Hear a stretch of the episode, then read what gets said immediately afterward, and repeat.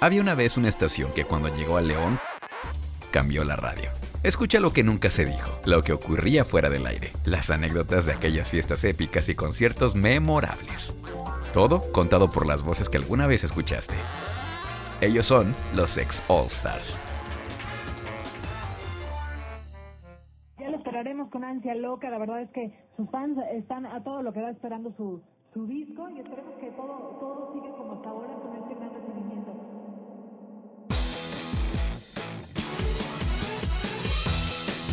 Señoras y señores, ¿cómo están? Bienvenidos a otro episodio más de Ex All Stars. En, este, en esta serie de episodios, en este podcast, donde pues estamos recordando las anécdotas y todo lo que ocurrió dentro de EXA 104.1 en León, Guanajuato, invitando pues a las figuras, a quienes fueron parte fundamental, a las voces que los acompañaron en aquellos entonces. El día de hoy quiero presentar a um, alguien que más que una compañera, se volvió una gran amiga, una gran cómplice de aventuras, una gran, pues una persona muy especial para mí porque pues vivimos cosas divertidísimas, buenos momentos, malos momentos. Y después de tanto insistir, después de tanto buscarla, después de encontrarla y convencerla de que entrara a este proyecto, me da mucho gusto presentarles a Mariana Rodríguez. ¡Eh! Ahí es cuando se escuchan los aplausos. Ahí voy a poner aplausos. Ok, ok. ¿Cómo estás? Bien, gracias Luis, gracias Negrito. Muy contenta, muy emocionada. Es mentira que me buscó tanto. Sí, Yo le rogué. mucho. No, no de, cierto. Oye, por favor, invítame. Por No, hay que favor". decir la verdad. Ahora eres una mujer muy ocupada, Sí. eres empresaria, eres mamá, este, estás trabajando también y pues el tiempo ya te ha comido, ya no tienes tiempo para los amigos. Yo no tengo tiempo de nada, pero siempre para los amigos. Eso sí, ¿Sí? tarde que temprano, pero ahí estoy. La, la prueba es que, es que, que estás aquí ya el día de hoy. Exacto. Oye, ¿te acuerdas cómo fue que entraste a EXA? Sí, claro. Uy. Bueno, ya había empezado las audiciones. Yo no sabía, todavía estaba FM Globo. Sí. Y yo no sabía que venía el cambio a EXA. A mí quien me dice es Alejandro Sandí, que en ese momento éramos uña y mugre, ¿no? Ajá. Mejores amigos.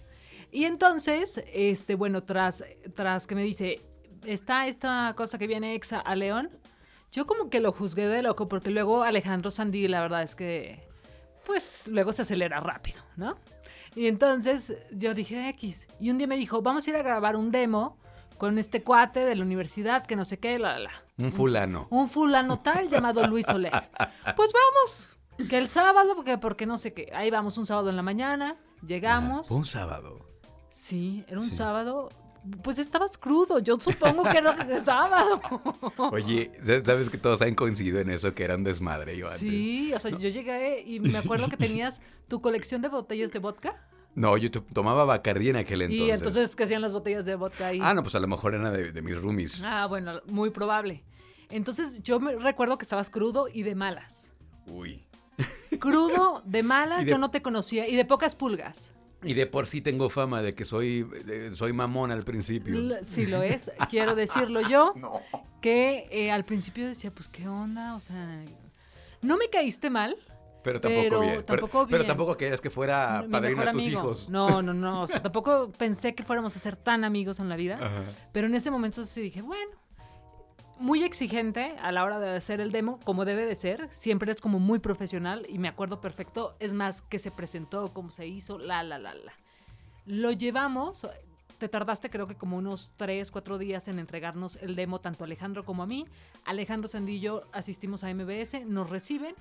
Nos recibe en ese momento Silvia Becerra, que era la directora artística de, de EXA, y dice, ¿por qué no llegaste antes? Me acuerdo que me preguntó así tal cual, ¿por qué no llegaste antes? ¿Dónde estabas? ¿Dónde estabas? Te estábamos esperando. Pero iba a entrar otra chava, ¿no? Originalmente. Originalmente, una chava de Irapuato. sí, su hey. Ajá.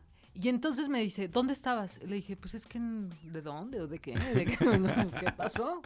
Y me dice, hubo casting, no, no estuviste, fuimos a muchos lugares, ¿qué no te enteraste? Y yo, no, me acabo de enterar, aquí está mi demo. Cuando lo escuchó fue cuando me dijo, pues, estábamos buscando, pero ya tenemos locutora. Ajá. Es esta chava, Sujei.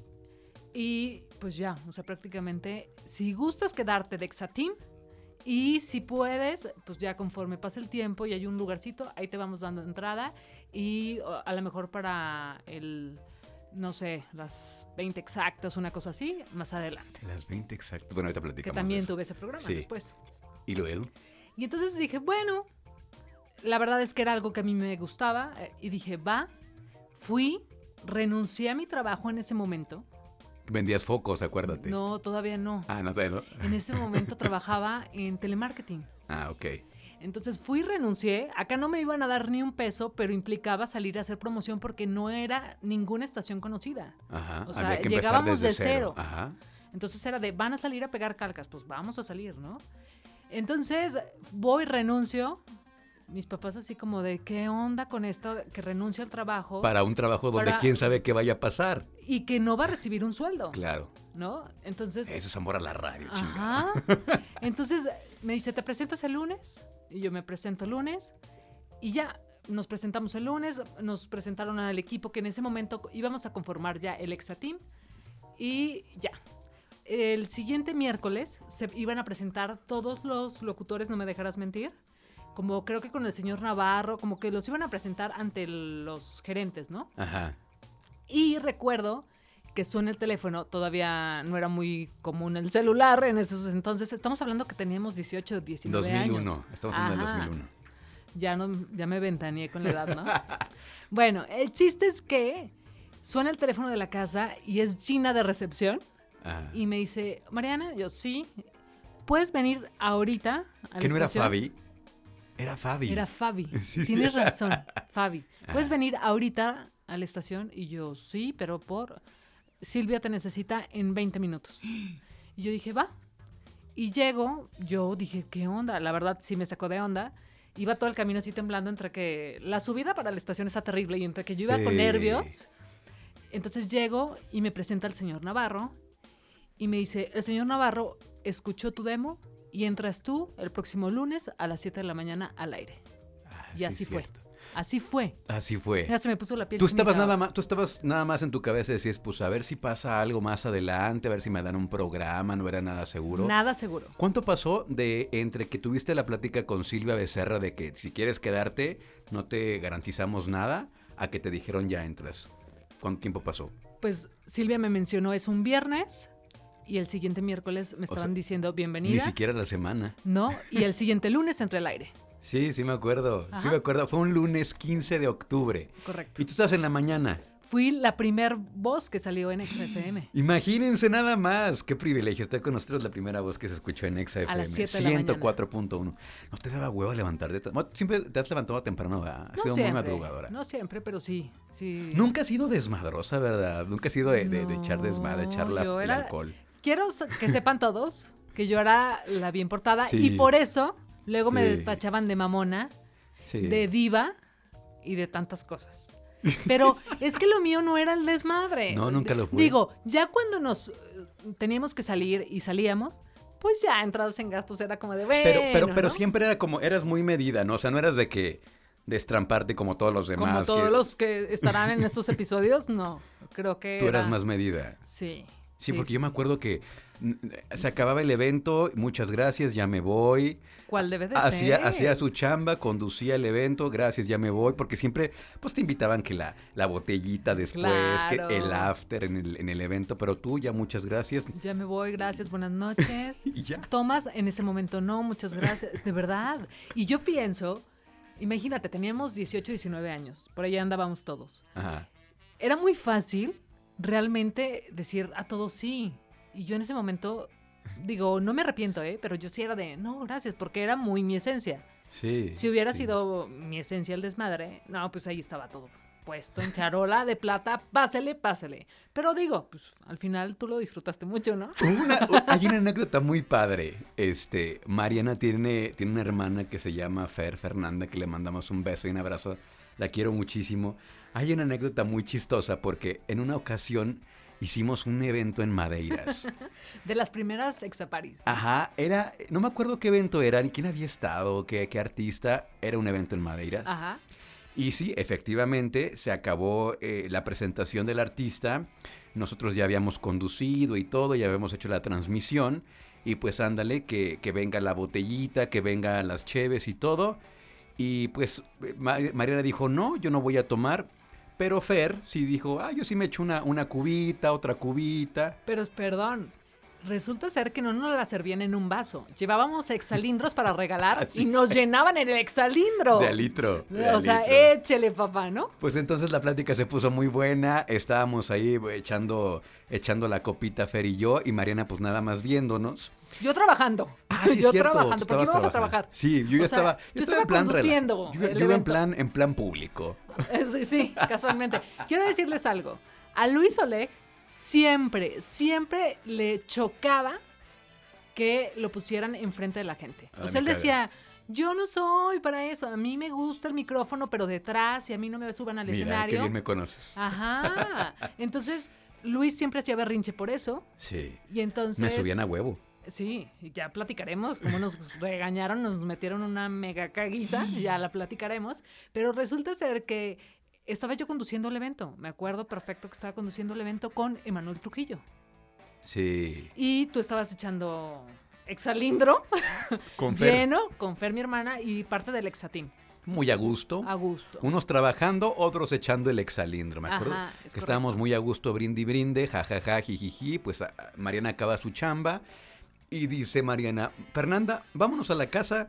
Y dice Fer, no, yo me quedo con él. O sea, eh, fíjate, ella la estaba pasando bien. Ella la estaba pasando bien, pero se acababan de conocer. Sí. Y yo te llevaba dos semanas de haberte conocido. O sea, yo decía, ¿cómo voy a dejar a mi hermana Capaz con de un que este es- desconocido, ajá, eh, con este pervertido? ¿Quién sabe qué mañas tenga el señor este? Yo no lo conozco. Entonces yo le decía, no, y bien necia. No, yo me voy con él.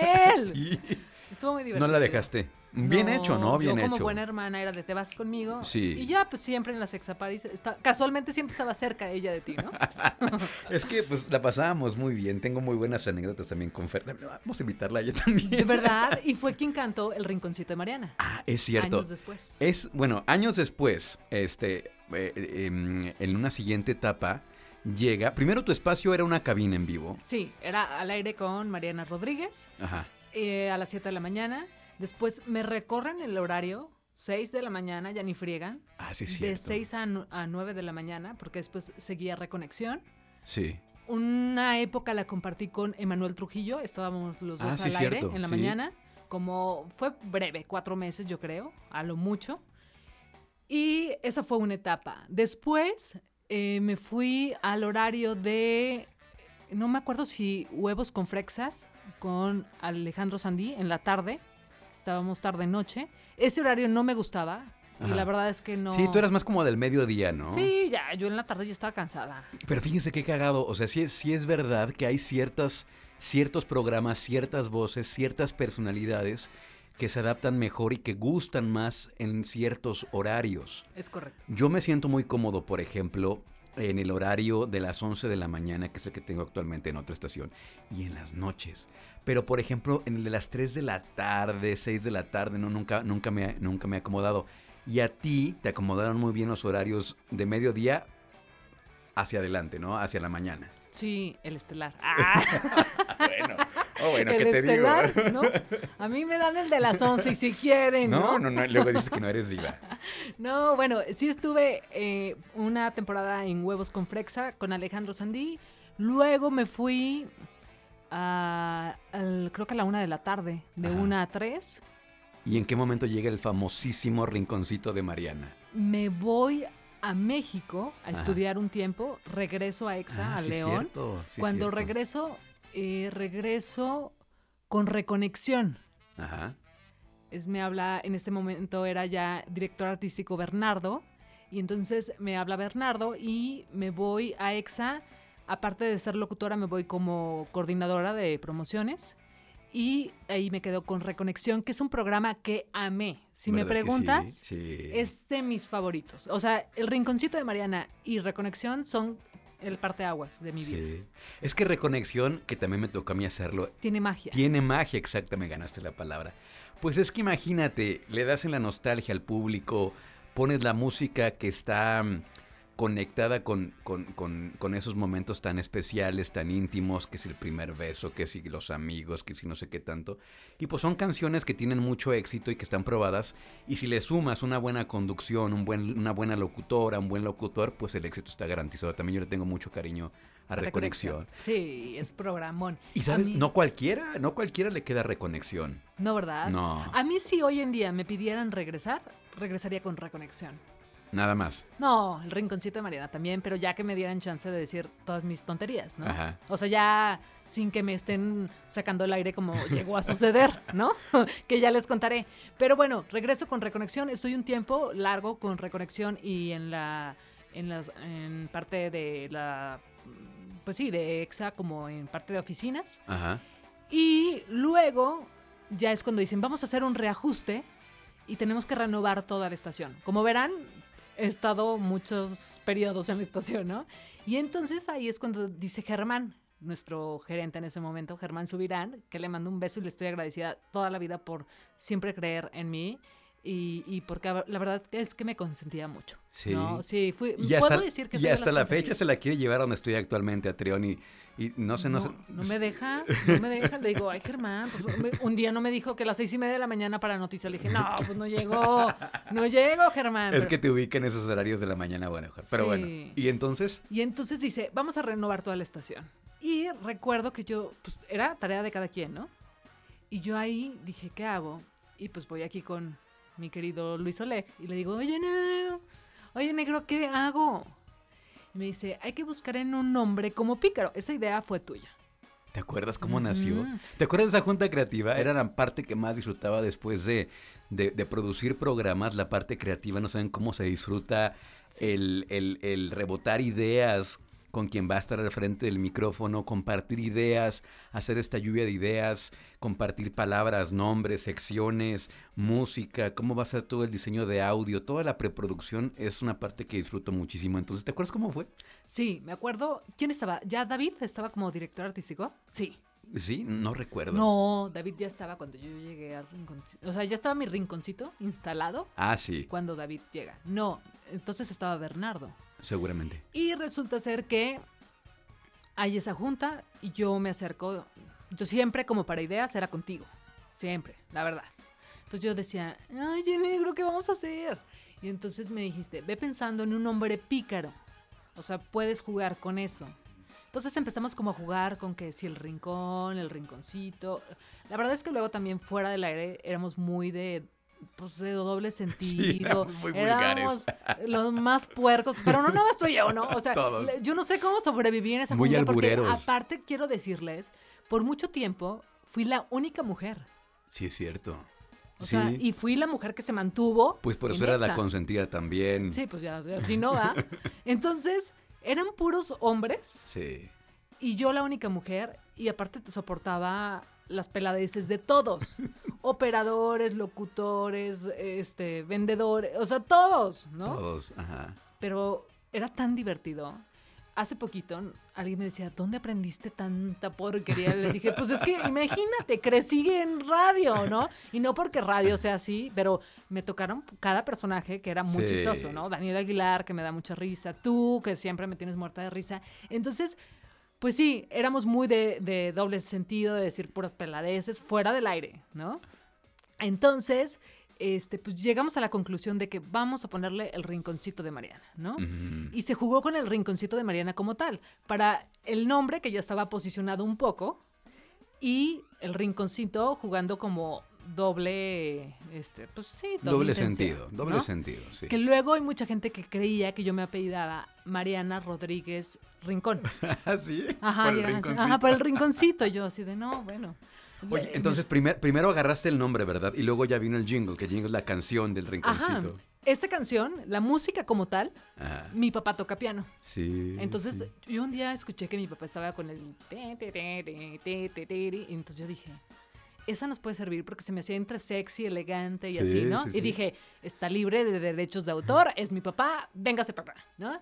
Y entonces llego y te llevo a la música y te dije, oye, ¿podría ir ahí como? Y te la tarareé, me acuerdo. Y me dijiste, pues sí, ¿y tú lo vas a cantar? Y te dije, no, pero te traigo a Fer. Fer, su hermana, tu Ajá, hermana. Fer, mi hermana. Y me dijo, tráetela. Ese día se la llevé en la tarde. O sea, yo explotando a la familia, ¿por qué no? La canción del papá le llevó a mi hermana. Mi hermana llegó como de no sabía que iba. Porque era para ella muy común llegar a la cabina. Sí, iba A seguido. cualquier hora. Ajá, iba seguido. Ella era como, pásele, pásele. ¿No? Entonces, Fer llega y ya tú le dices, oye, este, vas a cantarme esto. La otra así de, no, ¿cómo crees? Y sácate el chicle. Me acuerdo perfecto, así de, no puedes cantar y tener chicle. Y ya nos quedó ese día. O sea, nos quedó en 15 minutos. Sí, sí, sí. Y la- la- pues, más o menos era como encontrar dónde iba a ir cada, que- cada palabra. Pero ese, ese, ese jingle, esa canción fue también pieza clave en el éxito del programa porque mucha gente la ubica, te ubica todavía hasta la fecha por la Marina del Rinconcito. El rinconcito de Mariana. El rinconcito de Mariana. De hecho, a mí me daba pena en un momento dado que yo llegaba al súper y era así de, ay, eres Mariana la del rinconcito, la, la cajera, ¿no? Y yo así de, sí. ¿no? Pero no me daba pena, o sea, me sentía orgullosa de mi trabajo y de todo, pero más bien por las tonterías que decía yo, Claro. que luego se me salían muy fácil, ¿no? Este, no tenía tanto filtro. Entonces, bueno, luego, hoy en día puedo decir que es correcto, la canción es como lo que marcó y lo que hizo la diferencia, porque hasta la fecha es así como de, ah, ¿trabajaste en radio? Sí. Ay, ¿en dónde? En Exa. Ay, eres Mariana la del rinconcito. Y me cantan la canción. Sí. O me dicen, ¿tienes la canción? Pónmela. Y es así como de, neta, ¿te acuerdas? No, no sé, no sé si lo hicimos en un concierto exa o, o dónde fue, o en un evento privado. o ¿De en qué un- hablas? Ahí voy. En una exa party en el que cuando te presentamos pusiste al público a cantar y todo el público estaba cantando la canción. Sí fue así. En el concierto Exa. Sí fue. Ah, estaba el opening Ajá. y presentaban a cada uno, ¿no? Que tú los armabas. Entonces íbamos saliendo cada quien, entonces ya salía Mariana Rodríguez, ¿no? Y, y entonces después ya saludé a la gente y era de... Sí. eh, me ayudan a cantarla y la cantó la gente, o sea, era Sí, impresionante. fue. Eso fue, ay, se me puso la piel chinita nuevamente. Eso fue en el concierto EXA que hemos tenido mayor gente, 85 mil personas, y eso fue en la feria, en la explanada de la feria. Que teníamos un elencazo en esa ocasión, que De hubo acuerdo. hasta sangrados y desmayados y todo. Estuvieron a punto de cancelarnos ese concierto, pero fue en el concierto que más gente metimos. Era un mundo. Yo no estaba, yo no estaba al aire en ese momento porque me había salido de la estación. Por berrinchudo. Pero estaba en backstage, sí estaba en backstage y este, sí recuerdo más o menos el elenco. Estaba, imagínense nada más, estaba Diego Boneta, estaba Kudai, eh, Velanova, estaba Velanova, Panda, Panda, sí, eh, Kalimba. Sí, no, había muy buen elenco en esa ocasión. O sea, en ese momento, en ese momento, dentro del, de- del género pop en México estaban todos. Es correcto, estaba buenísimo. Camila, estaba Sí. Camila. O sea, este era un elencazo, elencazo, ¿no? Y recuerdo que estuvieron a dos de cancelarnos el evento. Y cuando pasa eso, empezaron a sacar gente desmayada. Sí. Todavía no subíamos al escenario. Y Daniel ya se estaba desmayando. Y volteaba, Daniel todo blanco, entre blanco y amarillo. Y me decía, baby, dame una coca, me estoy desmayando. Pálido, pálido, porque veía sangre de que se estaban aventando. Había zona VIP, se deshizo la zona VIP. O sea, no, fue un mundazo de gente. Estuvo padrísimo. De ese día me acuerdo. Yo estaba todavía en la coordinación de promociones. Y en ese momento llega Jesse Cervantes, nuestro director general de todo EXA Nacional. Nacional, es correcto, y nos da la indicación a Bernardo y a mí. No quiero a nadie dentro de esta zona. Entonces yo voy y les digo a los chavos del Exateam, chavos, nadie entra a esta zona, no sé qué, y yo cuando me dicen no entra nadie es que yo soy, yo me siento la mamá de Lucero, ¿no? O sea, yo, yo, yo tengo un espíritu de manager que nadie me para, ¿no? Sí, y cierto. entonces veo que andaban ahí un chavo medio gordito, así ya tardezón, ¿no? Ajá. Y lo mando sacar. Órale, te me vas. No, pero es que no sé qué, estaba comiendo algo. Nadie puede estar aquí, pero es que yo, es que nada. Órale, vámonos. Y lo mando sacar. Ajá. No pasa nada. Acto seguido, nos volvía a tocar, a subir al escenario a Daniel Aguilar y a mí. Y era para cerrar el evento. Y era panda. Y era así de, por favor, que la gente ya no brinque mucho, que la gente, de hecho, terminó siendo acústico panda esa noche. Porque ya no queríamos alborotar a la gente. Imagínate, salen estos con su... Ah, tran, por eso tran, fue tran. entonces Fue acústico, acústico, para ya no alborotar a la gente. O sea, Ah. llegó un momento en que ya nos cerraron la feria, que ya no podía entrar nadie. O sea, era... Aquello se desbordó, se salió de control. Sí, ya eran como las nueve de la noche, entonces Da- Daniel y yo nos tocaba cerrar el evento y era de, pues con ustedes, panda. Y en eso suben y veo que al que yo había sacado de la zona que nadie podía estar era el baterista de panda. ¿Ya ves? Y yo volteo y le digo a Daniel, no mames. Así que grito, ¿no? Apago el micrófono y digo, no mames. Fue el que corrí. ¿Ya ves? Me dio mucha pena, la verdad. es Hubieras que- corrido a Pepe Madero, ya es que es bien mamona, José Madero. eh, y nadie lo soporta ese güey.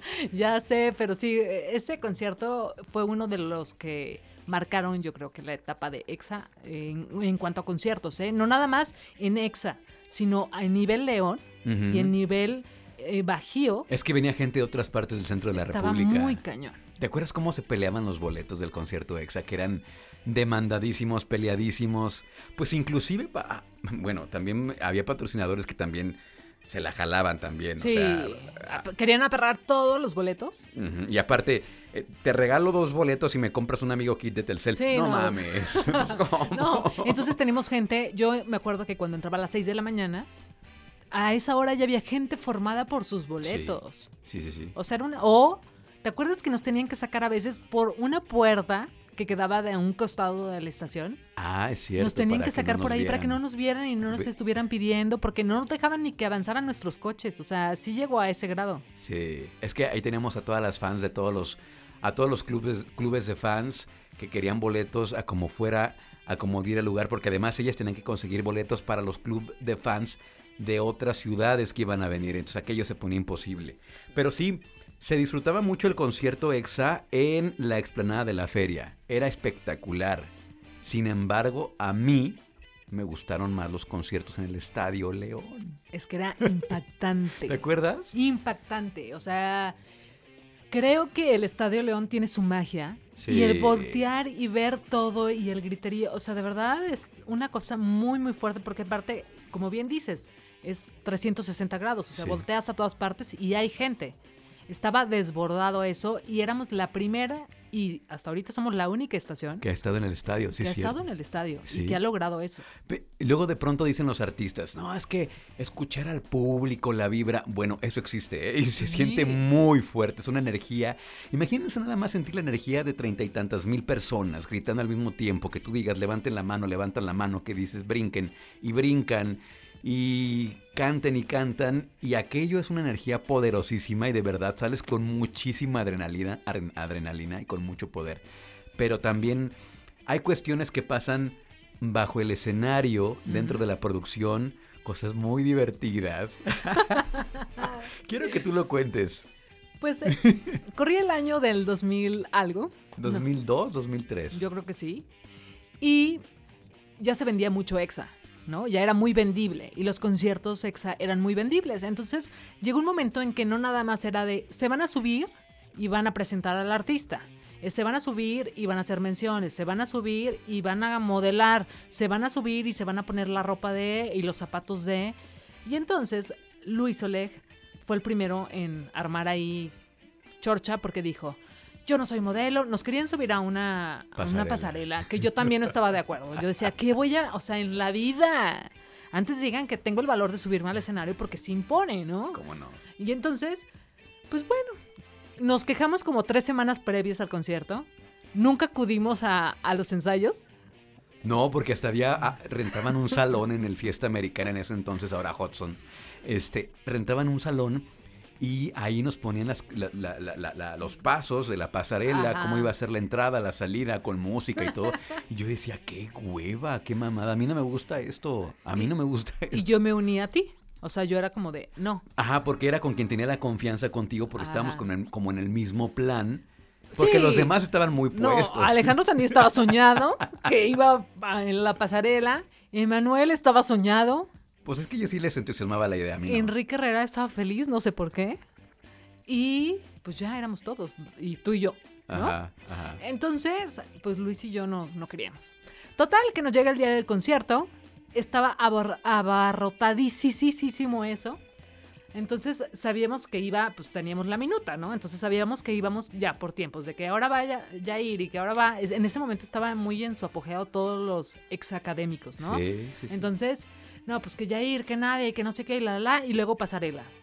Y en una de esas, Luis y yo, bueno, desde que llegamos recuerdo que la gente te jala, o sea, nos jalaba. Era así como de una foto y autógrafo y la, la. Y era como de, si era impactante. O sea, imagínate que tienes 21 años y que te pasa todo eso. Si es impactante. Sí, o sea, si lo ves a distancia dices, no manches. Sí. Pero bueno, en una de esas, la gente de los palcos de arriba nos habló, ¿no? Y Luis y yo, muy convenientes, porque no, muy sencillos, vamos con nuestro público, ¿no? Entonces nos subimos. Nos subimos y entonces nos quedamos tomándonos fotos, viendo desde arriba cómo se veía, porque también era impactante ver desde arriba, desde los palcos, cómo se veía el escenario, el concierto como tal. Y entonces llegaban y que si la foto, que si no sé qué, que si me firmas y que la, la, la. Y nos, queda, nos quedamos ahí, tú y yo. Ajá, pero tengo que ser honesto que yo te metí la idea en la cabeza de que aquí hay que quedarnos, hay que perdernos, hay que hacernos perdedizos, que no nos encuentren. En mi cabeza, mi plan era el siguiente. No nos van a encontrar, van a decir, ah, no están. Pues que siga corriendo el evento, que, Claro. que, que- que- que desfilen los demás, que hagan pasarela y todo. Y ya eventualmente bajaremos y subiremos y todo como si nada. Claro. Eso era en mi cabeza. Y yo, ilusivamente, creyendo en Luis Oleg, ¿no? Yo de, exacto, sí. Entonces empiezo a escuchar que empiezan a gritar, Mariana, Luis. Y entonces yo así volteaba y le decía, ¿qué hacemos, negro? ¿Qué hacemos? No, no, no, cierran la puerta y aquí seguimos, ¿no? Ajá. Y nosotros, pues dejándonos querer por la gente, nerviosos, sí, pero creyendo que nada iba a pasar.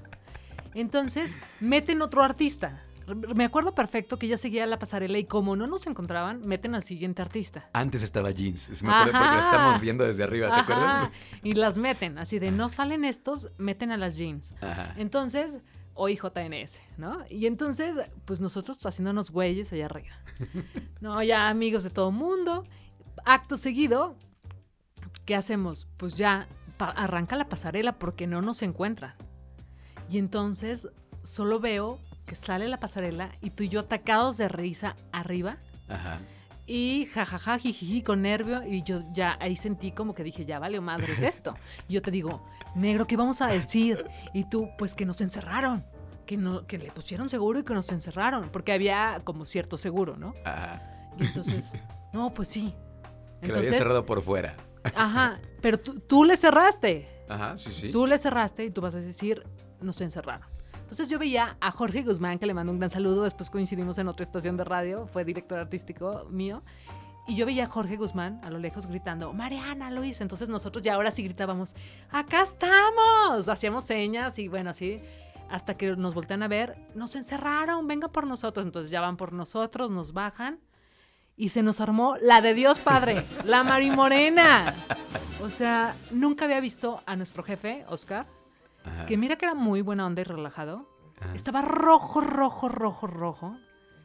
Nos mandó a hablar a todos Emperradísimo, sí, sí, sí. y delante de todos nos metió una caguiza, Sí, pero caguiza. Sí. O sea, pero delante de todos. O sea, no fue como de Mariana y Luis vengan, no. Delante de todo el staff fue así de, ustedes ya sabían que tenían que estar aquí y nosotros, pero es que nos encerraron. No me importa su responsabilidad. Bueno, se armó un merequetengue. Entonces, acá el señor se indignó, así, Luis, así de... Ah, dijo, ya no van a subir al escenario. Y yo, ah, perfecto. Ajá, este dijo así de, ah, perfecto, pues agarró sus cosas y se largó. Y yo todavía así, me, o sea, yo así de, no, o sea, viene lo mejor, ¿no? Entonces voy y le digo, Oscar, dame chance de subir al, al negociaste, escenario. Sí, negociaste tu castigo. Dame chance de subir al... No, que no sé qué, que la- de verdad fue un accidente, dame chance. No. Bueno, total, que después de tanto ir y venir, fue como de, ok, tú decides. Pero yo ya llorando, ¿eh? O sea, Sí, tú te largaste. estabas llorando. Tú te estaba- largaste, te valió madre. No, yo sí lloraba así de, no, ¿qué hice? Y entonces voy y le digo llorando, le digo, Oscar, déjame subir. Tú de- decide, una semana fuera del aire Ajá. y o te subes al escenario. No, pues me subo al escenario y una semana fuera del aire. Sí. Y no te voy a pagar. No, pues no, no me vas a pagar. Ok, vas al escenario. Pero imagínate, o sea, yo subí la- al escenario Con los ojos llorosos. con los ojos llorosos, este, ya bajoneada, Pues o sea, ya me tocó. Ya no fue lo Ya mismo. ni lo disfruté, ¿sabes? Sí. O sea, entonces ahí todavía me dice, y te veo el lunes en, en la oficina. Y me metió otro cagón, ¿no? Este, tú no, tú seguiste. No, a ti porque- no te suspendieron, No, tú seguías muy porque- ajá, contento. Sí, porque yo cumplí con mi parte del castigo, entre comillas. Porque, bueno, para mí no era un castigo. Yo, insisto, nunca me había, nunca me ha gustado estar atrapado en los escenarios. Entonces, Creo que bien. seguía David Bisbal, algo así, y era el que yo quería presentar. Me acuerdo. ¿Fue esa ocasión o fue otro es que Da- concierto? David vino a dos conciertos. ¿Sí? Y para mí David Bisbal era como de... Tú te lo querías sabrosear en el escenario, no, era no me eso. Lo sabroseaba, no, no, no quería, me lo sabroseaba. A ver, a ver, María. Pero, pero bueno, sí nos fue muy mal en esa ocasión y jamás lo volvimos a hacer. Pero fuimos muy buenos cómplices, como bien lo decías al inicio, porque al final jamás, esto lo estamos revelando ahorita, o sea, todo el mundo creyó que sí nos dejaron arriba encerrados. En realidad, pues no, fuimos nosotros y, y ya nada más nos volteamos a ver. Recuerdo que luego tuvimos como un retiro de toda la estación, ¿te acuerdas? Y, nunca se me va a olvidar que Luis le eh, habló de mí, ¿no? Era como hablar uno de otro y éramos un mundo de gente. No me acuerdo de eso, ¿cómo fue? En Cucapunga, ¿te acuerdas? Ah, ya con Haynes. Ajá. No, fue con Haynes. Bueno, le mando un saludo a Haynes. Sí, Pero sí, luego, sí. Entonces, recuerdo que era como. Nos daban como cierto rol, no sé quién tenía que hablar de Era quién. una dinámica, Y a ti sí te cierto. y tú me escogiste. Y en esa ocasión dijiste, Mariana es gran cómplice, la, la, la. Y todos, aparte, andábamos muy sensibles ya, ¿no? Este, Ah, primero nos traían en friega. Luego nos aventaron a la alberca y luego pues ya venía como esa parte como de hablar de nuestras vir- virtudes y defectos, ¿no? Sí. O, o- o oportunidades de mejora. Y entonces, este, pues ya justo recuerdo esas palabras tuyas de, de esa complicidad y demás, porque aparte siempre lo hubo y en todos los sentidos, ¿no? Luis tiene un carácter muy especial. No sé si ya lo mencionaron otros, si no, por favor, aquí que se escuche con otro tono de voz. Muy especial, muy especial. Entonces Luis se arrebata así como de, no, y manda a todos a la fregada. Pero entre tú y yo nunca hubo esa Nunca. bronca, nunca. O sea, mandaste la fregada a Daniel, a Alejandro, a David, a quien Hasta quisieras. Sí, me- Pero tú y yo no. O sea, solamente si había algo que no te parecía, sí te salías de cabina, pero nunca nos mandamos tú y yo a la fregada. No, es que saben que como buenos leonos tenemos respeto y sabemos hasta dónde. Claro, Sí, claro. so- es que también creo que por eso nos hemos llevado tan bien durante todos estos años porque tenemos, somos muy parecidos y eso de los, a lo mejor suena muy hasta cierto punto ridículo, pero sí tenemos algo de personalidad muy parecida y pues sí sabíamos como hasta dónde, qué sí, qué no, a pesar de que había carrilla, sabía qué cosas a lo mejor le podrían molestar a Mariana y eso no, pues no, no, no se tocaban. O, o qué cosas sí le hacían mucha gracia. Sí, claro. Y, y así fue como, pues sí, nos llevamos muy bien. Pero dentro de todo esto, de todo este relajo que fueron, ¿cuántos años fueron en total dentro ¿Míos? de EXA? Tuyo, sí. Como 12 años, 13. Wow. Sí, sí, sí. Un montón. Muchos. Sí, un montón. Pasó todo. ¿Qué, ¿Y qué extrañas más de, o sea, prendes la radio ahorita, llámese EXA, llámese X o Y estación, y qué es lo que más extrañas? Primero como público y luego como, como locutora de aquellos años. Híjole, em, como creo que la radio ha cambiado mucho, definitivamente. Creo que esa conexión que nos tocó vivir, locutor público, fue muy especial. Ese Sí. contacto fue muy espe- especial. Después se trató como de imitar, este, llegaron otras estaciones con el mismo formato y demás, y no hubo tal impacto. Y no es porque nosotros levantemos la mano No, y la digamos, verdad. pero es la realidad. Sí. Al menos aquí en León no pasó eso, ¿no? No en. Exa León no pasó eso. Recuerdo que fue tanto el boom en nuestro momento que nos llegaban a hablar para ir a conducir conciertos Exa en Querétaro, en Irapuato, porque nos escuchaban, En ¿te acuerdas? En Aguascalientes. Sí. O sea, era tanto que era de, no, no escuchamos a Exa Irapuato, escuchamos a los de Exa León y nos invitaban a conducir su Exa concierto, ¿no? Sí. O sea, la verdad es que estuvo padrísimo. Ah, me acuerdo que en Exa Irapuato me tocó presentar a las Hash, que para esto iban empezando con el Odio a Marte y yo ya me llevaba muy bien con ellas. Entonces me subo a presentarlas y yo, este, ¿quieren otra? Y el, todo el estadio de Irapuato. ¡No! Y yo dije, en la madre, por andar preguntando, ¿no? ¿Y y yo nos volteaba a ver a Hannah y a Ashley y yo así de, a ver, no, no, no, no, esa respuesta no me gusta porque si no, no va a salir UF. Estaban esperando a UF, ¿no? Ah, sí, es cierto. Este, ¿quieren otra?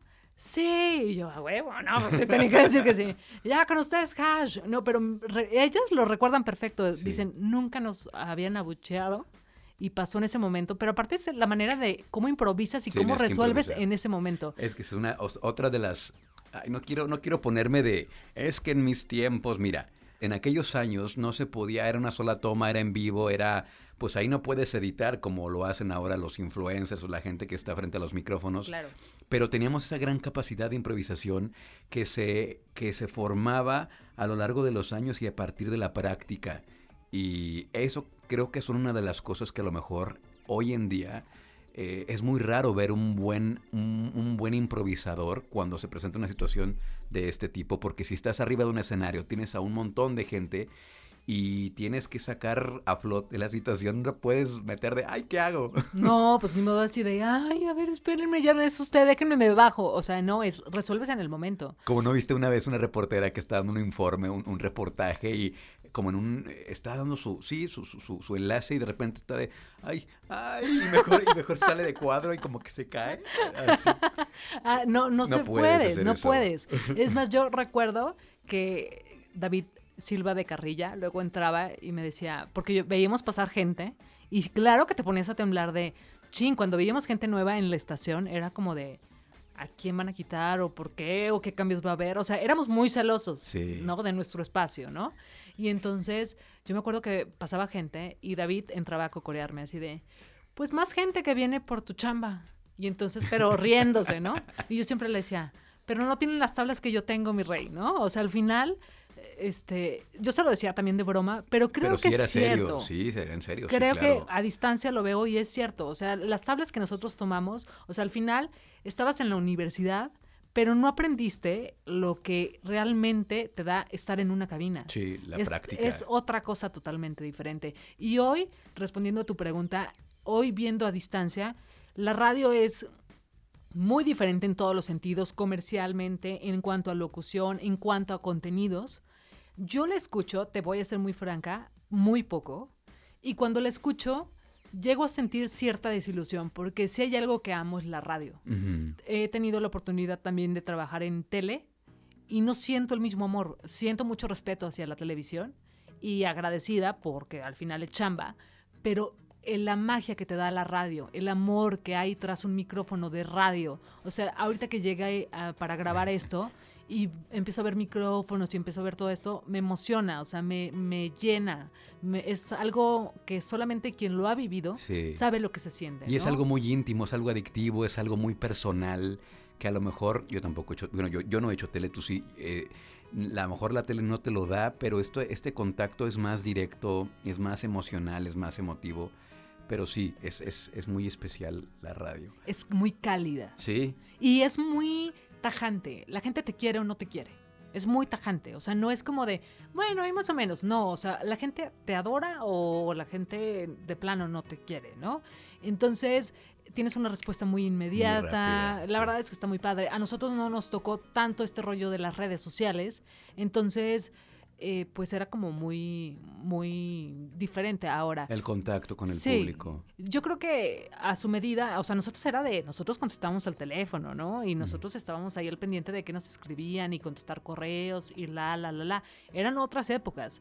Pero aún así creo que el contacto era increíble y era muy diferente. Hoy escucho radio y sí me quedo con ese sabor de, a veces escucho gente que digo, ¿por qué está detrás de ese micrófono? Porque al final, aunque vayas a decir tonterías, Hay que tener gracia. hay que tener y respeto, ¿sabes? Es Sí. decir, puedes decir, perdonen ustedes, pero pendejadas, sí las puedes decir, pero hasta para eso hay que saber cómo decirlas. Sí. Y, y de repente escuchas a cada gente que a mí me da como esa cosa de decir, ay, te voy a dar un madrazo porque no tienen ese respeto o no tienen esa vocación o están ahí porque les tocó estar ahí Llegaron por la suerte. Por rebote, tal vez. ¿no? Es correcto, pero no con esa calidad. Y creo que antes influía mucho el tema de la voz también, ¿no? Ajá. O sea, antes era como de, ay, tienes voz de locutor o de locutora. Que, por cierto, he de confesar que a mí me chocaba que me dijeran eso. O sea, cuando yo decía, voy a estudiar medios de comunicación, y me decían, ay, vas a ser locutora, me chocaba. O sea, yo ¿Por quería, qué? porque yo quería tele. Ah, Y entonces era de, ¿por qué me relacionan con radio? ¿No? O sea, ¿qué onda? Tu, tu, tu, tu- tu vista estaba fija en otra Sí, cosa. No, yo quería saber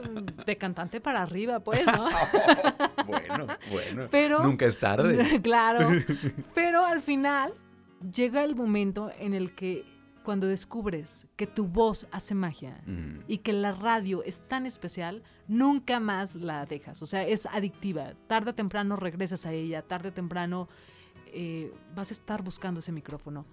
Es- sí lo veo muy difícil el ahora, el antes, pero... Han pero- cambiado las cosas, ¿no? Sí. Y creo que han cambiado y yo sí me quedaría con la radio de antes, porque sí, hay, hay muchas carencias, hay otros, otras situaciones, ahora ya no se pueden decir muchas cosas, todo el mundo se ofende de todo. Y esta es otra cosa que te platicaba en otro episodio de esos que hemos estado haciendo en Exall Stars. Pero dentro de las cosas positivas que te da la radio, dentro de estas maravillas, de estos frutos, eh, amistades extraordinarias, eh, un montón de eventos, un montón de cosas, un montón de beneficios, un montón de contactos y dentro de esos contactos, si hay alguien que hizo muy buena amistad, pero les digo, muy buena amistad, así de llevarse de piquete de ombligo con muchos artistas, es Mariana Rodríguez. Pues se me daba, ¿no? Pues, Poquito. Te llevabas de piquete de ombligo con todo mundo, Sí. con el Kalimba, con las hash, con, con todo mundo. Te Con los de la academia. Sí, con todo de- mundo. déjame, ya llegaron, vamos a cenar. Pero a, a ti se te daba la... Porque no era, no era en plan de fan, como que se daba la... Pues no sé, como que se daba la plática y la relación. Escucha raro eso. sí, no. ok. bueno, se daba la amistad, se daba todo muy natural. Estaba muy, muy natural. Muy. O sea, exacto, porque no era como de, de plan de fan. O sea, no, era no. como de. Llegaban a la cabina y era como si Cotorreando. nos conociéramos de toda la vida y de repente era de, oye, ¿dónde podemos comer que no sé qué? También tenía muy buena relación con todos los promotores de las disqueras. Ajá. Entonces siempre era de, Marianita, vamos a comer. Y entonces era como de, pues vamos a comer, ¿no? Entonces ya cada vez que regresaban artistas era como de, ay, claro. Entonces ya había como esa relación y nos invitaban que sí al concierto, que sí al palenque, que sí. Sí, la verdad es que se hizo muy Pero buena- ¿sabes qué pasa? No cualquiera se le da eso, porque cuando tienes a un artista enfrente, la mayoría de las personas tiende a ponerse en modo fan y eso tiende a ser también como hasta cierto punto, aunque no digan, au- aunque digan que no, pues también molesto, ¿no? Porque ya están, ya no están en el escenario, ya están, pues a lo mejor en una camioneta trasladándose a comer o a ir a otro lugar y el que estén siendo acosados todo el tiempo también creo que es, es molesto. Entonces creo que eh, algo que tú hacías muy bien es como dejar como a un lado la chamba y los veías como personas normales y tú Sí, cotorreando claro. como si cualquier cosa y Y nos íbamos a comprar zapatos. Era de, Mariana, ¿nos llevas a comprar zapatos? Eh, Me acuerdo que llevé a los de una obra de teatro de Jorge Ortiz de Pinedo, la escuelita, al centro. O sea, hazme tú el favor. O sea, era como ya luego de, nos acompañas a no sé de dónde, nos acompañas, eh, queremos bolsas, ah, vamos acá. Queremos zapatos, ah, vamos acá. Este, sí, o sea, ya era como algo muy, muy normal y... Y pues no sé si todo el mundo tenga como esa facilidad o no, pero la verdad No, es que no, no todo a mí se me daba, se me sigue dando la relación pública, ¿por qué no? Y, y me la pasé muy bien, conocí a mucha gente y, y mucha gente me echó la mano. O sea, tan es así que cuando me voy a estudiar a México es por parte de una manager de un artista, ¿no? Ajá. Que me echó la mano de, vente, vente a estudiar acá, este, yo, te, yo te ayudo a que entres, ¿no? Entonces, pues creo que las relaciones públicas ahí están. Pero ahorita que decías que no todo mundo deja de verlos como fans, quiero contar una historia que también fue con David Silva. No, pues vienen los babasónicos, ¿no? Ajá. Vas a hacer enlace, uy. enlace telefónico, ¿no? Uy. Para que, porque van bajas las ventas de, de boletos. Ok. Para mis pulgas, ¿no? No, y también son muy y mamoncitos. son, mu- o sea, si, si ahorita me preguntaras una lista de mamones, ahorita te la hago también. ¿eh? O sea, te puedo hacer la lista de buena ondas y te puedo ahorita hacer la lista de mamones. Sí, ahorita la dices. Pero Pero, ¿le bueno. encabeza babasónicos? ¿De Eh, los más mamones? Sí, porque los mandé, pero rapidito. Sí, sí, sí. Y entonces me dice David Silva, este, cinco minutos, te vas a corte y regresas como basónicos. O sea, me, me habla por teléfono y ahí está. Entonces, pues, ¿cómo están? Bienvenidos, oigan, no sé qué, van a estar en concierto. Pues sí, Sus contestaciones así, monosílabas. Monosílaba, ay, qué hueva. Pues sí. Y yo, oigan, ¿y qué, van a- qué vamos a ver en el concierto? No sé qué, la, la, la. Pues nada, ¿cómo que qué vamos a ver? Pues nuestra música. Y yo, sí, claro, oye, pero pues invitan a la gente. No, pues el que quiera ir que vaya y el que no, no. Y yo en ese momento volteo a ver, creo que estaba Mike Mike Estrada. Estrada de operador. Lo volteo a ver con cara de, no manches. Y entonces de, pues ya lo escucharon, el que quiera ir que vaya y el que no también, vámonos a un corte comercial, esto es el rinconcito de Mariana. Y boom, los corté. O sea, no duró Claro, claro. ni dos minutos la entrevista. Exacto. Acto seguido suena el teléfono y David es así de, Marianita, ¿qué pasó? Y yo, ¿están de mamones? O sea, pues yo, los que les interesa vender su concierto es a ellos, no a mí. Para mamón, mamona y media. Ajá, entonces le dije, pues ya, o sea, David ya no se cagó de risa, me cuelga el teléfono. Pero él estaba escuchando, entonces por eso no te dijo nada, ¿o qué? Pues no, o sea, al principio te se fue de atención. Marianita, ¿qué pasó? Ah. Ya le expliqué. ah, ok. Me dijo, no, pues ya se rió. Dijo, solamente tú harías eso. Y yo, no, pues, oye, ¿estás de acuerdo? Es que sí. A mí, yo escuché, me tocó ver una vez, había un...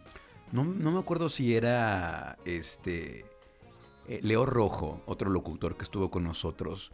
Iba, iba a haber un evento de Kinky y Panda en la feria.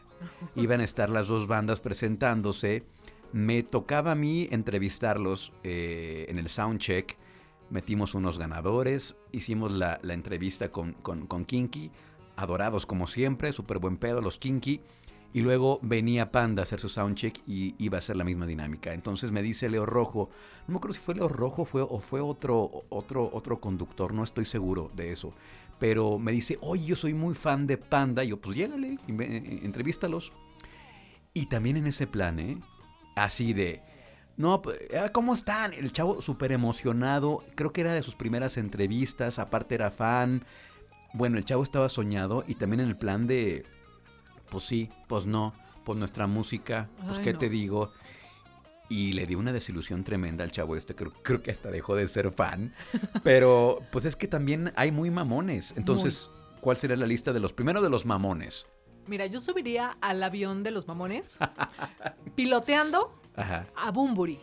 Enrique Bumbe. Hijo de su madre. O sea, no, no, no. Ese me tocó entrevistarlo en una exapari en México. Y mira que aquí lo aman a Enrique Bumburi. En México lo adoran. Bueno, en León no se diga. Solamente he visto el Poliforum con todas sus salas lleno con Luis Miguel y con Enrique Bumburi. Son los únicos que han llenado a Poliforum todas las salas. Pues Será, como será quien sea. Sea quien sea, discúlpenme, pero lo subo al avión del Ajá. mamón. Es que eh, en entrevistas sí es como. Aparte Es andaba como. también. Ajá, está muy divo y aparte andaba como en su nube.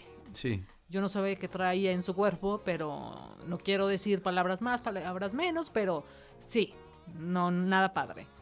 Este, en esa ocasión, en esa ocasión, perdón, se presentó con Paulina Rubio. Paulina Rubio, adorada, imagínate al lado de Bumburi, con eso les digo todo, ¿no?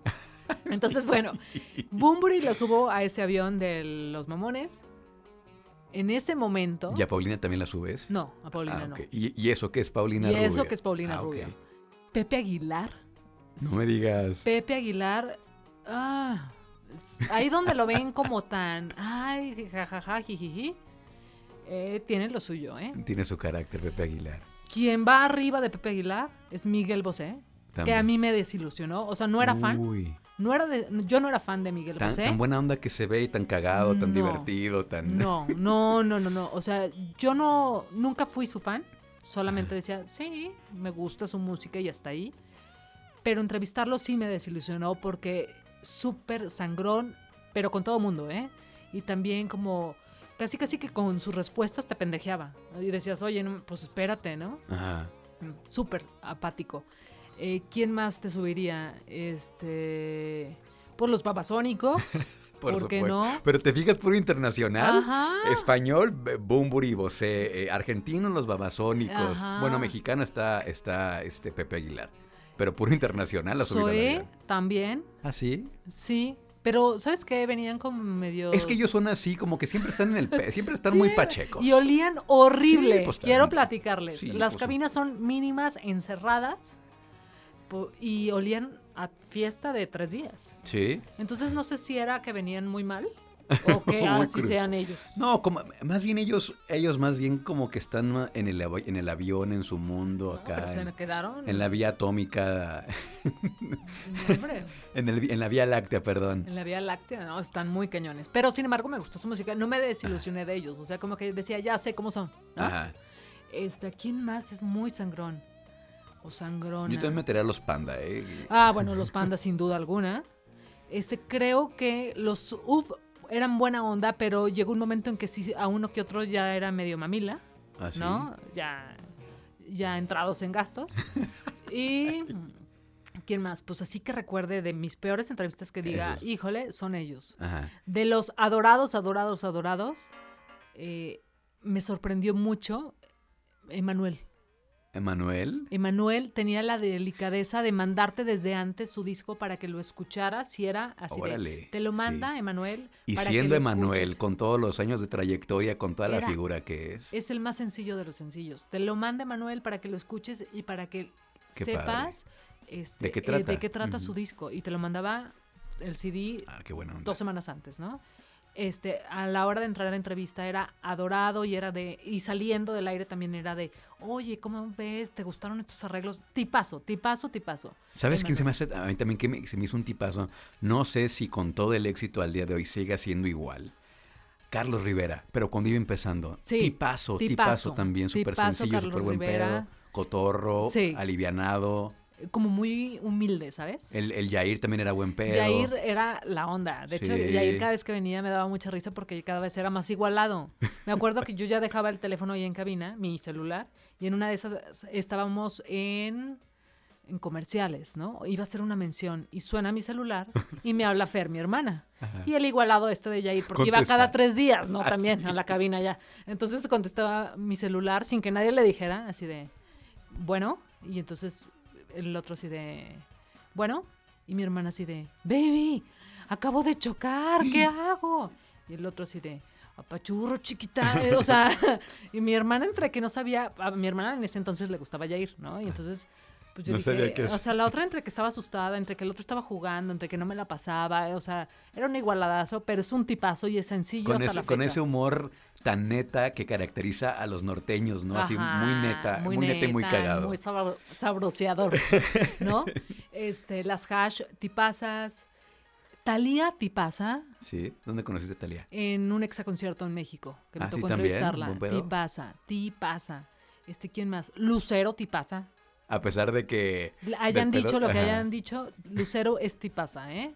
Órale. Este, ¿quién más? Pues María José también es la onda, digo, es media extraña, tienes que hallarle el modo, ¿Sabes, pero... ¿Sabes que aquí me divertía mucho? Eh, Que me tocó hacer dos entrevistas. Uy, traen el disco de La Vida que va. Los Cabá eran muy cagados, muy desmadrosos. Muy desmadrosos, muy, muy, muy, este... Muy divertidos. Pero te voy a decir algo, a mí me tocó hacer dos firmas de autógrafos con Cabá, y en una, muy bien, pero en otra, está Daniela y Federica ya venían en plan mamón. ¿eh? Mamón. Sí. Ah, pues a lo mejor andaban de en malas. ese momento. Porque me acuerdo que como que en ese momento andaban como ya media subiditas. Mercurio en ese momento andaban también insoportables, ¿no? O sea, sí, es que nos tocó de diferentes, de todo, ¿no? Quizá Sí. cuando estaban en su Mejor mero momento. apogeo, Ajá. a cuando no. Los OV7 siempre son lindos, yo qué te voy a decir. Este, ¿sabes quién es encantador? ¿Quién? Franco de Vita. Ah, sí. Franco de Vita, ese sí, así como me desilusioné de Pepe Aguilar de Tansangrón o de o de este Jos- ay, iba a decir José José, no, ese ni lo entrevisté. Miguel Bosé. De Miguel Bosé. Ajá. eh, este sorprendió Franco de Vita. de Vita me sorprendió para bien, muy cálido, muy tipo Emanuel, Ajá. muy amable, muy educado. Pero te fijas que los que, tienen más trayectoria, bueno, también hay otros que también son mamones, pues, pero, pero Sí. por ejemplo estos, estas dos figuras, Emanuel y. Franco de Vita, son grandes figuras que no son de 10 años, son de 30, 35 años de carrera, 40 años de carrera y han aprendido pues cómo funciona el negocio y saben que también una buena actitud pues también le- les abre las puertas a ellos y pues tú vas a recomendar su disco, vas a recomendar su concierto, vas a ir a sus conciertos. ¿Sabes quién es muy cagada? Muy cagada, ¿Quién? pero exageradamente cagada. Yuri. Yuri, es tipaza, tipaza. Es eh, cagadísima, sí, te Yuri, tiene... sí. mm, botado de la risa, como buena jarocha, el albur, el jajaja, jijiji, se echa carrilla ella misma. Y sencilla. Sencillísima. Sí, Yuri también es una de esas que dices, ay, qué amor de persona. Creo que coincido contigo, las de gran trayectoria, las Pandora, las Flans, o sea, todos esos artistas que ya son de gran trayectoria son Sí. muy humildes, como muy aterrizados, ¿no? Y nos, pues luego, por ejemplo, a mí no me caían tan bien y los presentábamos cada ocho días a los Velanova. Ah, sí. ¿Te acuerdas? Que sí, también. Creo que también, creo que también Daniel Aguilar coincide en eso de que Ajá, la- Velanova y Cox, que los presentábamos cada tres días. Porque aparte era... Cox. También nos tocaba ir luego a... Yo me acuerdo que... A donde fuimos a conducir tú y yo un evento. Ah, es cierto, a ¿Cómo la piedad. A La Piedad. Ahí también me tocó ir a conducir un evento con Velanova y Cox. O sea, no, yo no lo soportaba, ¿eh? O sea, los veía un día sí y un día no. Y sí, Venían no- muy seguido los Velanova, ¿verdad? Sí, sí, sí. Y la verdad es que no eran mi hit. o A mí sea, sí me gustaba la música de Velanova porque trae esta onda eléctrica pop, electrónica pop, me gusta, me gustaba lo que hacen, ya después ya no. Pero, pero sí, sobre todo la vocalista Denise sí era, era muy especial, era muy Sí. especial. Ahorita que, bueno, ya dejamos de un lado el tema de los artistas, ahorita que platicas de, de esta vez, porque también, también vendíamos fechas nosotros, Quiero que sepan que también nos vendíamos. nuestros, nuestros Por si gustan, todavía podemos ir a sus eventos, ¿no? Sí, teníamos nuestros gigs, nuestras fechas. Este, nos invitan a un, a conducir un evento a la piedad, los chavos de la UNIVA, Sí. eh, que era su semana cultural, y ya con todo, eh, con habitación, cada quien su habitación, Sí, claro, claro. Este, y pues todo el, todo el tema de alimentos y hospedaje, no sé qué tanto. Y pues Traslado. traslado, pues ahí vamos, ahí vamos a, a la Piedad, Michoacán, ¿no? Pues muy era un evento de la UNIVA, como les digo, semana cultural, llegamos, bueno, los chavos como primerizos, pues no sabían qué onda, no tenían, no tenían un, un guion, no tenían un programa, no sabían qué, ha- qué hacía quién, y pues súbanse y pues a improvisar otra vez. Ya como más o menos nos iban diciendo, pues ahora van a presentar a X, ahora van a presentar a Y, ahora van a dar un premio, etcétera. Y pues ahí me acuerdo que había una chava que se llamaba Gema. Que le decía a Mariana, oye, pero qué onda, ¿qué hora sube? Sí. Oye, pero, pero ¿quién sí? Sí. No decía nada más que sí. ¿Te acuerdas? Como olvidarla. O sea, yo así de, oye, Gemma, pero es que necesito que esté esto, porque aparte ya venimos en un ritmo muy de. Ya sabíamos No, ya nuestros- sabíamos, ¿no? De esto y esto y esto, y que me pongan esto y la. Sí, no sé. Sí. Ay, no, no, no, qué desesperación. O sea, no sé cómo sacamos adelante ese evento porque Sí. de verdad sí, sí les faltaba todo. Ajá. Pero ellos estaban Fue muy felices, ¿no? Sí. Ellos estaban felices y nosotros salimos muy felices. Ellos de ahí- quedaron contentos. No, y nosotros más. Después nos fuimos a- al after. Ahí sí nos fuimos al after, ¿no? Pues era una, bueno, e- era ¿Qué la, era? La Piedad, Michoacán, pues no es un lugar muy pequeño y fuimos como a una, a un rancho, ¿no? A, a un, a un lugar donde hacen Abierto. fiestas. Yo veía un lugar abierto Una terraza con, jardín, ándale. Como donde hacen fiestas. Ajá. Y pues que pro- y para pronto que llega la cheve, jajaja, jijiji, todo mundo, porque estaba todo mundo de la fiesta en el after también. Ajá. Y nos trataban así de como reyes. ¿De Sí, qué quieren? No nos sé trataron qué. muy bien. Y entonces era así de. "Mm, ¿Una cerveza? No, no tomo cerveza. No, esto no. Entonces, total que me dijeron, bueno, ¿qué tomas? ¿A qué chingos vienes? Ajá. Y entonces, pues yo no tomaba. Y yo así de, pues tequila se me ocurrió decir. No, no hay tequila. Dije, perfecto. Tráigale una Y botella. que me llevan una botella. Y después yo ya no me quería ir, ¿verdad? No, pues, Llegó de un momento que Luis me dijo, ya nos vamos y me subió al coche. Porque aparte yo había citado a todo el mundo al día siguiente, temprano a desayunar. No, querías hacer after, after del after en el hotel. ¿Te acuerdas? Ya te habías organizado. De pronto llega, llega la banda, ¿por qué no? Michoacán, llega la banda, tachún, tachún. Y, Quiero que me baile el de la chamarra. y de repente cuando volteó ya Mariana Rodríguez estaba en la pista bailando, eh, dando sus mejores pasos de, de baile, de banda, y tan, tan, banda. tan, tan, tan, tan, tan, tan, tan, tan. Y ya, pues bailando Mariana, y Mariana ya no se quería bajar de la pista, y, y pues nada, ya que le dije, pues sabes que ya estuvo bueno, mañana hay que regresar. Yo, yo, ya, yo ya estoy muy bebido, no voy a poder manejar al hotel, mejor vámonos ya. Entonces ya se acabó. Y ya para que tú dijeras, yo ya no puedo manejar, imagínense Andabas ustedes, muy ¿no? enfiestada. Pero yo ya estaba muy enfiestada. Yo me acuerdo que vi, eh, traíamos ese chiste local mucho tiempo, que era de que me baile el de la chamarrita, porque había uno de chamarra que eh, ni me pregunten cómo se llama, pero bailaba re bien, ¿no? Y yo sin saber bailar banda, Pues yo decía que me baile la chamarra, ¿no? Solamente con el de la Solamente, chamarra. y, y de la chamarra y me, y me saca a bailar, ¿no? Te cumplieron el Y me capricho. cumplieron el capricho y pues ya después el problema era que yo me bajara. Ajá. Hasta que fue Luis por mí, literalmente me agarraste la mano y me subiste al coche. Órale. Y me acuerdo que todos les dije, nos vemos mañana a las 9 para desayunar, porque todo el mundo ya nos había invitado no sé dónde, A las carnitas al día siguiente. que es muy típico allá, en ¿no? Michoacán, sí. Y entonces Luis va y me levanta tempranísimo, o sea, creo que 8 de la mañana, así unos, así de... pa, pa, pa, pa, pa. Yo, bueno, yo que nunca tomo, entonces yo me dolía todo y era así de, ¿qué pasó? Vámonos ya, porque citaste a todo mundo a las 9 y tenemos que irnos antes de que llegue todo el mundo al hotel. Y, Ah, sí es ¿te acuerdas? Iban a llegar ahí Porque por iban a ti, llegar ya todos. ves. No, por ti, pues por todos. Tú fuiste la que invitaste. Pero entonces Luis quería que nos fuéramos antes porque fue muy divertido ese viaje. viste? Hubo viajes muy divertidos. Me tocó otro con Daniel Aguilar a Ixtapa. Ajá. Nos la pasamos increíble. Ese también. Daniel platicó de eso. ¿No? Ah, entonces no platicaré. Ah, no, no. Bueno, pues no sé. Porque aquí- también ahí nos tuvieron que sacar, este, fue padrísimo. Ya ¿eh? que fueron a Ixtapa. Porque se estrenaba la carretera León-Ixtapa, o sea, se reducían las horas, Ah, porque la antes eran no sé sí. cuántas horas. Sí, sí, sí. la Y entonces se re- reducía y nos fuimos a todo un fin de semana. Igual los exalindros nos los llenaban en el barco. No, estuvo increíble esa fiesta. La Iba pasaste muy Leo bien. Rojo también, Daniel Aguilar. Oye, y pero una servidora. ¿te viste cómo, cómo empezamos diciendo que tú casi no tomabas y ya van dos No, buenas ya pedas van que dos. sí. No, sí, sí, sí. No, pero dije en ese entonces. O sea, después. Pero nunca les llegué a su nivel. Ah, no. O sea, nunca estuve al nivel de Romina, del tuyo mucho menos, al de David Silva. Éramos bien Alejandro pedotes Sandín no era nosotros. tanto, No, era Alex de mi no. equipo. Sí, Alex era más tranquilo y también lo dijo aquí, lo dijo. Él tampoco nunca le gustó mucho el desmadre, la fiesta, él era más No. de guardarse temprano también como tú eras. Sí. Sí, era de tu. Era de tu, de tu- Éramos del mismo. De hecho, nos íbamos, cuando coincidimos en la etapa que juntos. coincidíamos, nos íbamos juntos. eh, Es, correcto. Entonces, te digo, si me aventé de dos que tres, pues bueno, tampoco. Oye, ya hablamos de muy buenos momentos, de cosas positivas, pero algún momento así que digas algo triste, algo que digas, ay, algo que, que, que a lo mejor sea como un recuerdo, algo que te haya enseñado, algún aprendizaje, alguna anécdota que recuerdes que digas, ay, a lo mejor lo hubiera hecho de otra manera, o me equivoqué aquí, o no lo hubiera hecho así. Mira, ahorita que me preguntas eso, viene a mi mente dos momentos difíciles. Uno es, es bien difícil salir, abrir un micrófono, o sea, que te estén dando el cue para abrir micrófono y traigas un nudo en la garganta.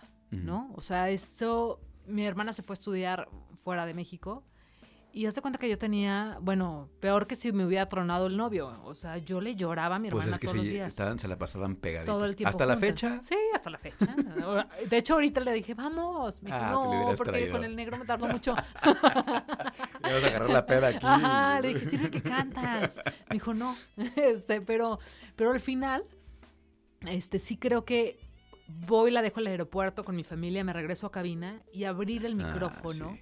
con un nudo en la garganta era- fue horrible. Y cada vez que se cerraba el micrófono, a mí se me iba a llorar. Hace cuenta que yo tenía muerto. Y Ujú. así fueron meses. Luego, este, bueno, pues es una situación muy complicada cuando tienes que entrar y no estás tú, o sea, tú estás 100, triste ajá. o tú tienes una- un sentimiento y tener que entrar con una energía desbordante, porque al final la gente, Sí. pues ellos no saben si estás triste o no, tú tienes que show debe darles, continuar. es correcto. Entonces, pues bueno, es un momento delicado. Y las otras, cuando, como hubo épocas en las que fui y regresé, entonces eh, los momentos de despedirse sí eran muy complicados, ¿no? De, bueno, pues hasta aquí llega esta etapa y gracias. Porque cuando te vas, pues tú no sabías si regresabas o no. O sea, yo en una me fui porque iba a estudiar, yo no sabía si regresaba o no. Este, en otra me fui pues porque nacían mis hijos, yo no sabía si iba a regresar o no. Entonces esas etapas como que sí fueron complicadas. De lo demás no me arrepiento porque creo que hice muy bien las cosas y no por soberbia, ¿eh? Pero creo que mis jefes se sienten, me avalan pues y yo con mis jefes me llevo, mi ex jefe. Es que eras muy bien me llevo portada. muy- me es que eras muy muy bien. bien. portada. Ese es el, O sea, es me el llevo muy punto. bien. Solo recuerdo que una vez me regañaron y me, ay, nos iban a sacar una semana al aire, Alejandro Sandilla y a mí, ¿Qué hicieron? porque en, en huevos con flexa, en lugar de decir Santo Niño de Atocha, ya me se me ocurrió decir Santo Niño de la Panocha. no, pues salimos del aire. Pero aparte yo lo dije y no me di cuenta. O sea, nada más veo a Alejandro Sandí atacado de risa. Rojo, rojo, rojo, manda música y suena el teléfono y yo, ¿qué pasó? Dijiste esto, babosa. Y yo, no manches. Pues nos dijeron, nos, está, nos van a multar. O salen del aire, Es que antes eran más estrictas las te autoridades. monitoreaban Sí. y, te, y te multaban. Y era una multa cara, ¿eh? Yo, ahorita que dices esto, eh, recuerdo que en alguna ocasión nos llegó un remix de una canción de los Tigres del Norte. Ajá. Pero la canción hacía apología del delito y del narcotráfico y de los capos, de las drogas. Y pues se me hizo fácil ponerlo. ¿Por como, era remix, o sea, no era, no era la canción norteña, entonces era remix, tenía un toque pop, digamos, la canción. Se me hizo fácil, la puse y estaba el CD, pues que la pongo. No, todavía la canción no se acababa cuando ya me estaba marcando mi jefe. No me acuerdo si era Oscar, no me acuerdo quién era, pero sí, sí nos dijo, sí me dijo que le había regado cañón. Y como a la semana llegó un oficio, un extrañamiento. Ajá. Y pues decía justamente eso, que a tal hora, a tal fecha se tocó tal canción, tantos minutos, y eh, era una llamada de atención. ¿Qué es lo que pasa? Que si uno hacía caso omiso a esto, si, pues se puede perder la concesión. Primero son multas económicas y ya la última llamada de atención se pierde la concesión y pasa nuevamente a manos de, de- del Estado. Entonces, sí es muy delicado este tipo de cosas. Ahorita ya hay más apertura. Sí, también. claro, ya es otra época, que eso está padre, ¿no? Sí. Eso sí me gusta de esta nueva era, pero realmente en, en nuestra época, pues a mí me tocó llamada de atención y era de o pagas la multa o salen del aire ciertos días. No, pues salimos del Claro. aire ciertos días, ¿no? Me acuerdo que a Paco Granados y a Perla Montiel les pasó lo mismo, eh, porque también hicieron un comentario y los estaban eche- eh, checando de gobernación y vámonos, Sí. también era multa. Entonces, bueno, pues en ese caso pues, eh, era otra época, ¿no? Tenías que cuidar muchas otras cosas, pero también era, pues era muy divertido. Era muy divertido, la pasábamos increíble, llegábamos de temprano, este, cada quien hacía lo que le tocaba hacer porque pues no nada más era la chamba de cabina, también tú en tu caso tenías chamba de promoción en calle, yo tenía chamba de edición, de producción ahí mismo en la estación y Controles remotos. controles remotos. Que no te gustaban Ah, hacer. tampoco, pues te digo que A yo mí tampoco. era muy apático con ¿Te la acuerdas gente. que era, a mí era, uh, que me mandaran a controles remotos, no me gustaba. Y eso que eso te lo pagaban extra, ¿no? Y entonces mí- Mariana se cotizaba tres veces más cara. para- Ajá, para que no. Y entonces era de, pues si quieren que yo vaya, les cobro tanto. Sí. Esperando un no. Lo peor de todo es que decían que sí. Lo pago, lo pago. Y si es entonces ya decía, no manches. Pues de hecho me acuerdo que cuando nace mi primer hijo, voy y le digo a Germán Subirán, le digo, voy a renunciar, porque pues ya nació mi hijo, no puedo, la, la, la, no hay quien me lo cuide. No, tráetelo. Tengo un año vendido ya del rinconcito de Mariana. Entonces no había Entonces forma de hacer. no había manera de irme. Entonces es cuando a distancia te das cuenta y dices, híjole, qué padre. Sí. Creo que hoy difícilmente se lograría algo así, ¿no? Pero, pero fueron momentos increíbles. O sea, podríamos seguir platicando horas y horas porque aparte luego nos poníamos eh, eh, super sonsos, nos poníamos a bailar en las cabinas y como nos pusieron cámaras para checarnos, bailábamos frente a las cámaras, tapábamos las cámaras, había como un monitor dentro de la estación. A Luis y a mí nos rayaba, o sea, no saben, nos rayaba saber la contraseña para poder estar diciendo mensadas En el altavoz. en el altavoz de la estación. Se escuchaba en todas partes. Entonces, pero como niños chiquitos, o sea, bajaba Luis de, ya tengo la contraseña, 1744, entonces ya era de, y poníamos música o hacíamos voces o qué sé yo, y nos la cambiaban. Y, ah, ¿quién fue? No, no fuimos nosotros. No la cambiaban, la descubríamos y era de 11, 11. Y entonces ya era otra vez, pero puras friega. Puras altavoz, tonterías. O sea, nos encantaba a ti, a la Pérez, operadora en ese momento. Ajá. Y a mí era nuestro hit tener la clave de, de la bocina. O sea, eh, no era muy sano también. O sea, era. Así como les platiqué que eran como también muy. Pues sí, muy vulgarzones aquí mis amigos. También tenían su lado que éramos muy sanos y muy amigos, ¿sabes? O sea, de, Sí. de estar ahí cuando Éramos realmente. una familia. Cuando realmente lo, lo necesitábamos. Y aparte, se acababa nuestro horario de cabina y era increíble porque nos quedábamos platicando. O sea, era como de, ¿todavía sigues aquí? Sí. Yo recuerdo perfecto que cuando me fui de EXA, David Silva me dijo, Mariana, ya no voy a tener gente en- a las 11 de la mañana en cabina. O sea, era un punto de reunión. O sea, mi cabina Ah, Eh, sí, todo el mundo llegaba llegaba ahí. Sergio, llegaba eh, los eh, el Chato, llegaba más mi operador, o sea, se juntaba Huguito. todo Hugo, o sea, la Pérez, se juntaba todo mundo Y aquello era un mercado. y era un mercado y entonces pues yo nada más entraba jajaja jijiji y aparte ya traíamos ambiente y seguíamos fuera, o sea, eran unas cosas o sea, los aplausos y las risas que se escuchaban en tu programa Eran eran, en vivo. reales, eran en vivos, más producción no podríamos tener. Sí, o sea, nos lo pasamos muy bien y Sí. David también llegaba a terminar ahí, que era nuestro jefe en ese entonces. Y David, me- cuando me despedí, me dijo, es que ya no va a haber, o sea, de hecho ya sé que cuando tú estás al aire, si ando buscando a alguien, va a estar en la cabina. Va a estar ahí contigo. O sea, siempre había mitote. todos, sí. Siempre había mitote. Siempre, siempre, siempre. Y algo que recuerdo con mucho cariño de David esa vez que me despedí fue cuando me dijo, yo mi único horario en el que podía estar en paz, de que todo iba a salir bien, de que podía tener cualquier entrevista y no iba a pasar nada, Ajá. es cuando era de 11 a 2 que estabas tú. A esa hora yo podía apagar el radio para poder avanzar a todos mis demás pendientes, hacer la programación, etc, etc. Dijo, porque en ese momento yo me podía como... Desentender un poco, porque sí. sabía que todo estaba, el barco estaba seguro. Estaba marchando. Cuando me dijo eso, es algo que conservo en mi corazón y que digo, habla, mm, pues Sí. habla bien de mi chamba y habla increíble de, de David que, que lo vea así. No sé si lo siga pensando, pero bueno. Yo creo que este, sí. sí, no, la lo, voy a, lo vamos a tener en este, en este podcast y se lo vamos a preguntar. los quiero a todos. Se lo vamos a preguntar. Oye, antes de despedir ya este episodio, porque ya nos extendimos demasiado. Hablo mucho, ¿ah? Pues se puso buena la plática.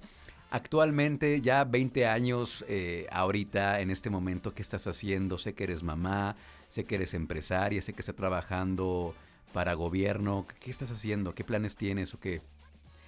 Todo eso. Ah, ya lo dije. Gracias. Gracias, ya me voy. Todo eso, gracias. No, pero ¿qué viene a futuro? Bueno, fíjate que nunca descarto el sí regresar en algún momento a radio. Sé que hoy en día hay muchas opciones para grabar y subirlos a una plataforma. De hecho, sigo eh, estando en un programa y que se sube a través de Spotify y en YouTube y Facebook por medio de gobierno. Ah, mira, eso no sabía. Sigo, sigo haciéndolo con Jihan, Ah, mi este, socia. que también le mando saludos. Y bueno, al final está ahí, este, estamos haciendo ese programa que se llama Guanajuato Vibra en Familia, ¿no? Es un programa, pues sí, muy, muy... Institucional. Sí, esa es la realidad, pero nunca he dejado de tener como la visión de que algún día regresaré a radio, eh, ya no de manera como de trabajo, porque pues con tanto hijo, ¿cómo le hago? ah? Sí, O sea, tengo tres hijos. Tres niños.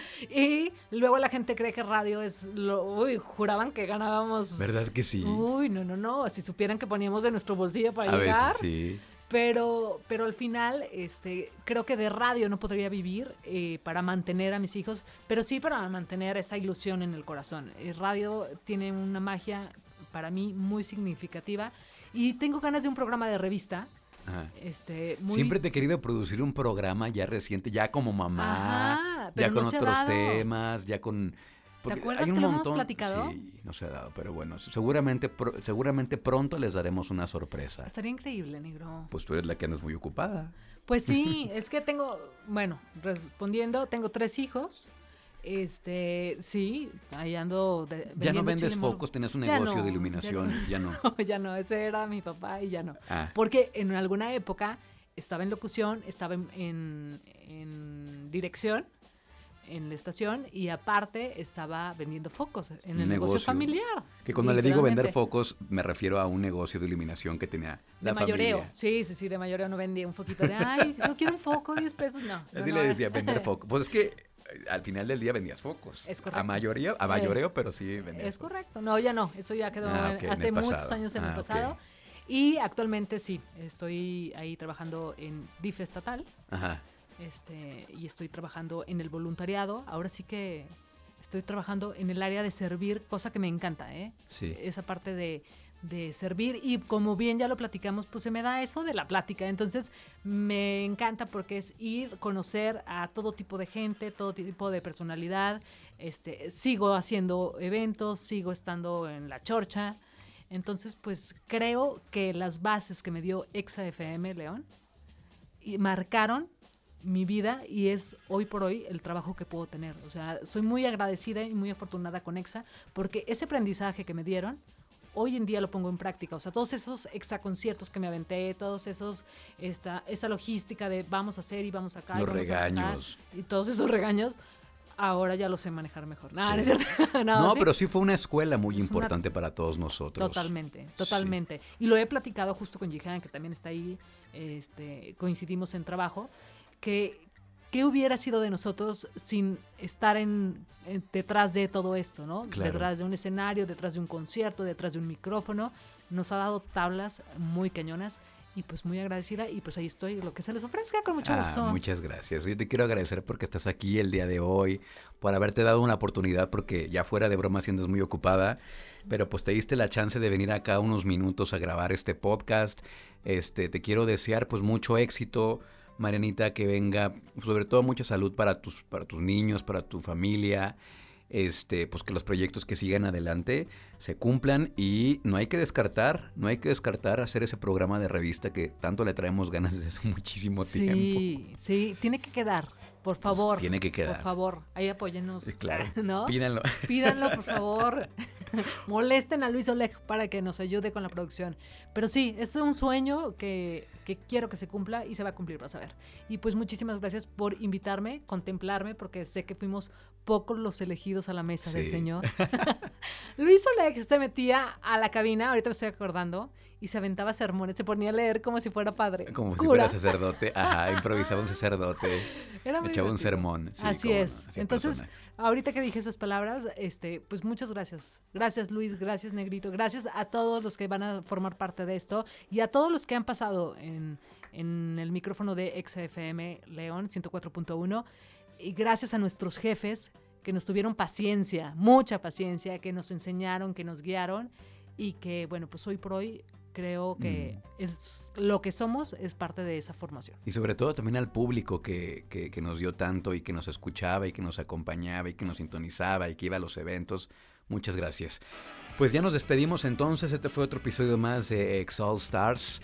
Eh, pronto estaremos compartiendo otro episodio más con otro personaje, otro, otra locutora u otro locutor, así que estén muy al pendiente. Yo soy Luis Oleg y quédense aquí con este, con más, con más de Ex All Stars. Gracias.